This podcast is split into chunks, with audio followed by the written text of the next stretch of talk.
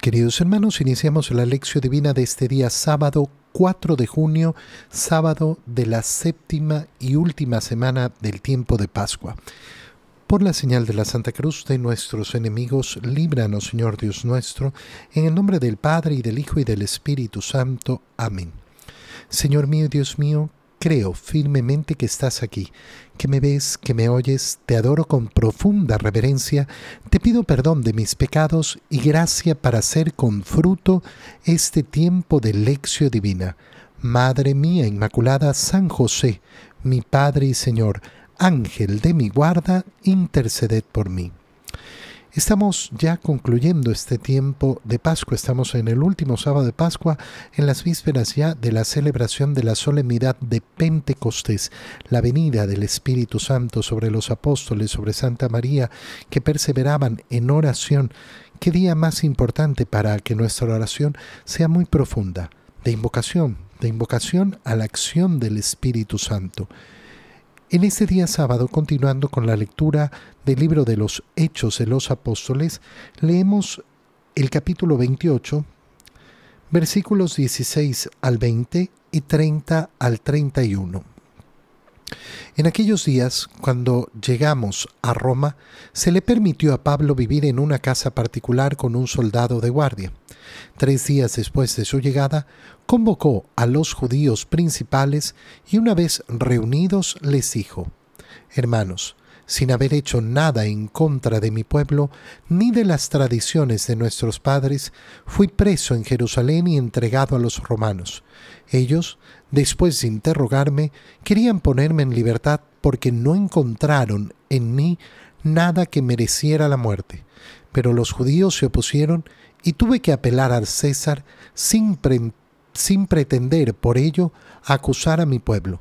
Por esta razón he querido verlos y hablar con ustedes, pues llevo estas cadenas a causa de la esperanza de Israel. Dos años enteros pasó Pablo en una casa alquilada. Ahí recibía a todos los que acudían a él, predicaba el reino de Dios y les explicaba la vida de Jesucristo el Señor con absoluta libertad y sin estorbo alguno. Palabra de Dios. Estamos lógicamente llegando al final del libro de los Hechos de los Apóstoles, donde se nos cuentan los últimos dos años de vida de Pablo en Roma, los últimos dos años antes de su martirio, antes de, como conocemos por la tradición, que fue decapitado. ¿Qué sucedió? Llegó preso a Roma. Llegó preso a Roma ¿por qué? Porque habiendo sido acusado, se lo iba a liberar, pero eh, se lo puso en la situación de ir a responder a Jerusalén delante del Sanedrín. Y él prefirió, como ciudadano romano, apelar al César. La apelación al César para un ciudadano romano era la apelación definitiva. Una vez que se apelaba al César, la única justicia que podía recibir un ciudadano romano era la del César. Lógico que no era algo que la gente buscaba. ¿Por qué? Porque podía pasar muchísimo tiempo, años, antes de ser atendido por el César y que el César juzgara lo que sucedía. Y además porque dependía obviamente del carácter y del temperamento y de quién sabe qué del César. Pero Pablo ha aceptado y ha pedido esta condición. ¿Por qué? Porque nuestro Señor le ha dicho que debía ir a Roma que debía dar testimonio de él en Roma. Y esto es lo que mueve el corazón de Pablo para ir a Roma. Y encontró la forma de ir de esta manera. Es decir, siendo encadenado, siendo llevado prisionero, habiendo apelado en su juicio a eh, la determinación del César. Es decir, que el único que podía decir si Pablo era inocente o culpable era el César. En aquellos días, cuando llegamos, acuérdate que un momento en el libro de los Hechos de los Apóstoles, la narración se ha transformado en narración en primera persona porque Lucas acompaña, acompaña a Pablo en todos estos momentos y Lucas también llega a Roma junto con Pablo. Se le permitió a Pablo vivir en una casa particular, es decir, a pesar de que era preso, era un preso bastante particular, porque las acusaciones que habían no eran acusaciones de un crimen, no eran acusaciones de nada muy claro. Como hemos visto el día de ayer, Festo decía, no se lo acusó de nada de lo que yo podría esperar, sino de cosas de su religión y de que eh, él cree en un tal Jesús que ya murió, pero él dice que está vivo. Y esto es lo que, eh, lo que ocurría. Entonces a Pablo se le permite, esperando el juicio de César, vivir en una casa particular. Está prisionero, no puede salir a su conveniencia. Pero al vivir en una casa particular, lo que eso le permite es recibir personas, recibir a quien quiere, porque lo importante es que Él no salga, Él es el que no está en libertad, pero entonces tiene esta gran garantía. Esto es algo precioso porque porque a pesar de la prisión de Pablo, el Señor ha garantizado que continúe la predicación de Pablo, que continúe predicando el Evangelio. Tenía en esa casa particular un soldado de guardia. Tres días después de su llegada, convocó a los judíos principales. ¿Por qué a los judíos principales? En Roma existía una gran comunidad judía. De hecho, existe hasta nuestros días. En Roma siempre ha existido el barrio judío, eh, donde efectivamente se pusieron los primeros cristianos. ¿Por qué? Porque vivían ahí donde vivían los judíos. Convoca a los judíos principales. ¿Por qué? Porque les quiere dar explicación de su situación, porque era algo raro están trayendo a un judío prisionero porque mm, mm, apelado al César. Y entonces, mm, ¿qué es lo que ocurre? O por un lado los judíos se pueden sentir vulnerados en sus derechos, o por otro lado pueden sentir que efectivamente hay uno que los está haciendo quedar mal delante del el imperio de los romanos. Y entonces cuando se reúnen, Pablo les dice, Hermanos, sin haber hecho nada en contra de mi pueblo ni de las tradiciones de nuestros padres. Mira cómo Pablo, a pesar de que en, el, en la predicación hacia los paganos ha sido claro de que no tienen los paganos que cumplir las leyes de Moisés, nunca ha ido como judío en contra de las leyes de Moisés. Él las ha mantenido y las ha conservado en la medida que eh, lógicamente ha podido de acuerdo a esa evangelización que ha realizado. No he ido en contra ni de mi pueblo ni de las tradiciones de nuestros padres, pero en Jerusalén me aprisionaron y fui entregado a los romanos. Ellos, después de interrogarme, me querían poner en libertad. ¿Por qué? Porque soy inocente. No he hecho absolutamente nada no encontraron nada que mereciera la muerte, porque claro, de lo que estamos hablando aquí es de un prisionero sobre el cual se está pidiendo la condena de muerte. Pero los judíos se opusieron, se opusieron a que lo liberaran. Y ante esa oposición, para no caer en sus manos, tuve que apelar al César. Pero no con eso he pretendido acusar a mi pueblo, sino que dice Pablo, no me quedó, no me quedó otra alternativa, esta fue la alternativa que tuve, esta fue la que pude realizar. Por esta razón he querido verlos y hablar con ustedes, pues llevo estas cadenas a causa de la esperanza de Israel. Ya Pablo comienza a predicar. Porque predicar a Jesucristo es predicar la esperanza de Israel. La esperanza de Israel era la llegada del Mesías y por tanto lo que está predicando Pablo siempre es eso, no es otra cosa, es la esperanza de Israel, la esperanza de que el Señor iba a enviar el Mesías, de que iba a llegar ese Mesías prometido, ese Mesías esperado. Y lo que predica Pablo es, miren, este Jesús es el que anunciaron los profetas. Dos años enteros pasó Pablo en esa casa alquilada. Y ahí, como lo decíamos ya, recibía a todos los que acudían a él. Y predicaba el reino de Dios y les explicaba la vida de Jesucristo el Señor con absoluta libertad y sin estorbo alguno. Durante dos años va a poder predicar con esa libertad, con esa traba de estar prisionero, de estar metido en una casa, pero eh, va a poder avanzar hasta el último día de su vida. Y eso es lo importante. Pablo predica hasta el último día de su vida, porque la misión, la misión se realiza hasta el último aliento. En el Evangelio, continuamos con esa lectura del Evangelio de San Juan y leemos el capítulo 21, versículos 20 al 25. En aquel tiempo Jesús dijo a Pedro, Sígueme. Pedro, volviendo la cara, vio que iba detrás de ellos el discípulo a quien Jesús amaba, el mismo que en la cena se había reclinado sobre su pecho y le había preguntado, Señor, ¿quién es el que te va a traicionar? Al verlo, Pedro le dijo a Jesús, Señor, ¿qué va a pasar con éste? Jesús le respondió, si yo quiero que éste permanezca vivo hasta que yo vuelva, ¿a ti qué? Tú sígueme. Por eso comenzó a correr entre los hermanos el rumor de que ese discípulo no habría de morir. Pero Jesús no dijo que no moriría, sino, si yo quiero que permanezca vivo hasta que yo vuelva, ¿a ti qué? Este es el discípulo que atestigua estas cosas y las ha puesto por escrito, y estamos ciertos de que su testimonio es verdadero. Muchas otras cosas hizo Jesús, y creo que, si se relataran una por una, no cabrían en todo el mundo los libros que se escribieran. Palabra del Señor. En este último día de Pascua, antes de celebrar la solemnidad de Pentecostés, leemos la última parte del Evangelio de San Juan y es preciosa.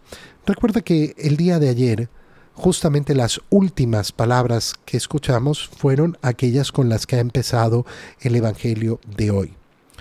Ayer leímos cómo el Señor, después de esa pesca milagrosa, después de la resurrección, eh, después de que Pedro había ido a pescar con los otros discípulos y no habían pescado nada, le dice a Pedro, Pedro, ¿me amas más que estos? Pedro, ¿me amas? Pedro, ¿me amas? Sí, Señor, te amo, sí, Señor, te amo. Señor, tú lo sabes todo, tú sabes que te amo. Pues muy bien, termina el Señor diciéndole, mm, en el futuro, no vas a decidir tú como cuando eras joven dónde ibas. Otro te ceñirá la ropa y te llevará donde no quieras ir. Y nos dice el apóstol San Juan en su Evangelio que esto se lo dijo para referirse al modo en que habría de glorificar, es decir, en que habría de dar ese testimonio del martirio en favor de Jesús. Y las últimas palabras que leímos fueron, sígueme, sígueme. Parece que la escena fuera a continuar, pero la escena no continúa, no llega a ningún lado. ¿Y por qué es importante esta palabra? Sígueme, con la que hemos empezado hoy día el Evangelio. En aquel tiempo Jesús dijo a Pedro, sígueme. Perdón. Le dijo a Pedro, sígueme. ¿Por qué es importante esta palabra? Esta palabra es importantísima porque tenemos que recordar esa escena donde el Señor les ha manifestado finalmente cómo se iba a realizar la salvación, cómo Él iba a ser entregado, cómo Él iba a ser crucificado. Esto vino después de la confesión de Pedro en Filipo de Cesarea. Perdón, en Cesarea de Filipo. Eh, y entonces, Pedro ha confesado, tú eres el Mesías, el Hijo de Dios y tú eres Pedro, y sobre esta piedra edificaré mi iglesia. Pero cuando el Señor ha comenzado a explicar su pasión, Pedro lo ha llevado aparte y le ha dicho, Señor, de ninguna manera, esto no te puede ocurrir a ti. ¿Dónde se colocó en aquel momento Pedro? Por delante de Jesús. Él quiere conducir. Él quiere estar por delante. Y por eso las palabras del Señor fueron fuertísimas a Pedro en ese momento. Va de retro, Satanás. Mm, ponte detrás de mí, Satanás. Y después le dice a todos sus discípulos, miren, el que quiera venir detrás de mí, el que quiera seguirme, que tome su cruz, que renuncie a sí mismo y me siga. no que pretenda ir por delante, no que pretenda inventarse su propio camino porque el único camino es Cristo. No es de acuerdo a mis opiniones, no es de acuerdo a mi parecer, no es de acuerdo al, ay, es que yo pienso, yo no, no. El discipulado es seguimiento de Cristo. Escuchamos al pastor y lo seguimos y lo seguimos como verdaderas ovejas, como ovejas obedientes. El discipulado no permite que nos pongamos ni a un lado ni por delante del Señor. Y la última palabra entonces que le dirige Pedro, eh, perdón, Jesús a Pedro es sígueme. Sígueme. ¿Pero a dónde va Jesús? Jesús va al cielo se producirá la ascensión del Señor a los cielos. Y entonces, qué precioso. ¿Por qué? Porque esas últimas palabras son palabras espirituales profundas. ¿Cómo se sigue al Señor? Caminando todos los días hacia el cielo.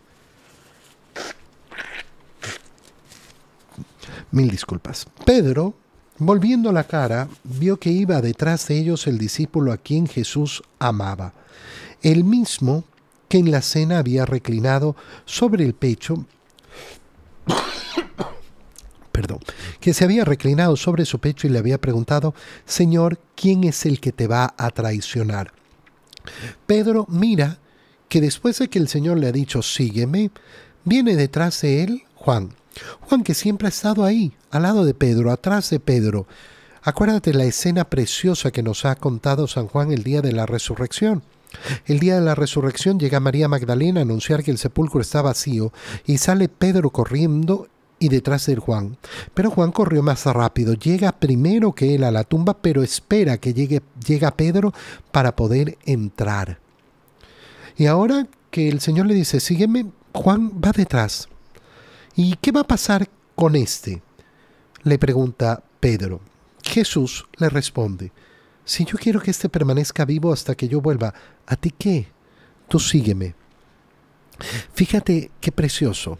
Mira cuánto hemos hablado de la primera palabra con la que empieza el Evangelio de hoy. Sígueme. No te quieras poner por delante de mí. Pero, y Señor, ¿y, ¿y qué va a pasar con este? ¿Por qué quieres tener garantías? ¿Por qué quieres tener asegurado el futuro? ¿Por qué quieres saber lo que va a pasar? Pero es que, ¿qué va a pasar con este? ¿Qué va a pasar con el otro? ¿Y, y si sucede algo? ¿Y si no sé qué? No es la forma. No es la forma de caminar el camino del Señor. Tú síguelo. Sigue a Jesús. ¿A ti qué te importa? Le está diciendo a Pedro. ¿A ti qué? ¿A ti qué? Tú preocúpate en primer lugar de seguirme te vas a atormentar el corazón, te vas a atormentar la mente para querer saber eh, qué es lo que pasa con uno con, lo, con otro. Por eso nos dice el Evangelio que se comenzó a rumorear que entonces este discípulo no iba a morir, pero explica. No, no, no dijo que no iba a morir. Dijo, si a mí, si a mí me da la gana de que esté aquí hasta que yo vuelva, ¿a ti qué? ¿A ti qué? No dijo que no iba a morir. Y termina dándose el testimonio. ¿Quién es este discípulo? Este discípulo que ha estado presente desde el bautizo de Jesús en el Jordán. Porque una vez que Jesús ha sido bautizado, vemos como el hermano de Pedro, Andrés, sigue al Señor junto con otro discípulo de Juan, del cual no conocemos el nombre. Y constantemente a lo largo del Evangelio ha ido apareciendo este discípulo amado del cual no conocemos el nombre y nunca es nombrado. ¿Por qué? Porque es el que escribe el Evangelio y a lo largo del Evangelio, supuesto al lado de Jesús, supuesto al conocer a Jesús, supuesto al seguir a Jesús, nos lo está cediendo a nosotros para que nos coloquemos en su lugar. Pero ahora da testimonio. Este este discípulo es el que atestigua estas cosas y el que las ha puesto por escrito. Y estamos ciertos de que su testimonio es verdadero.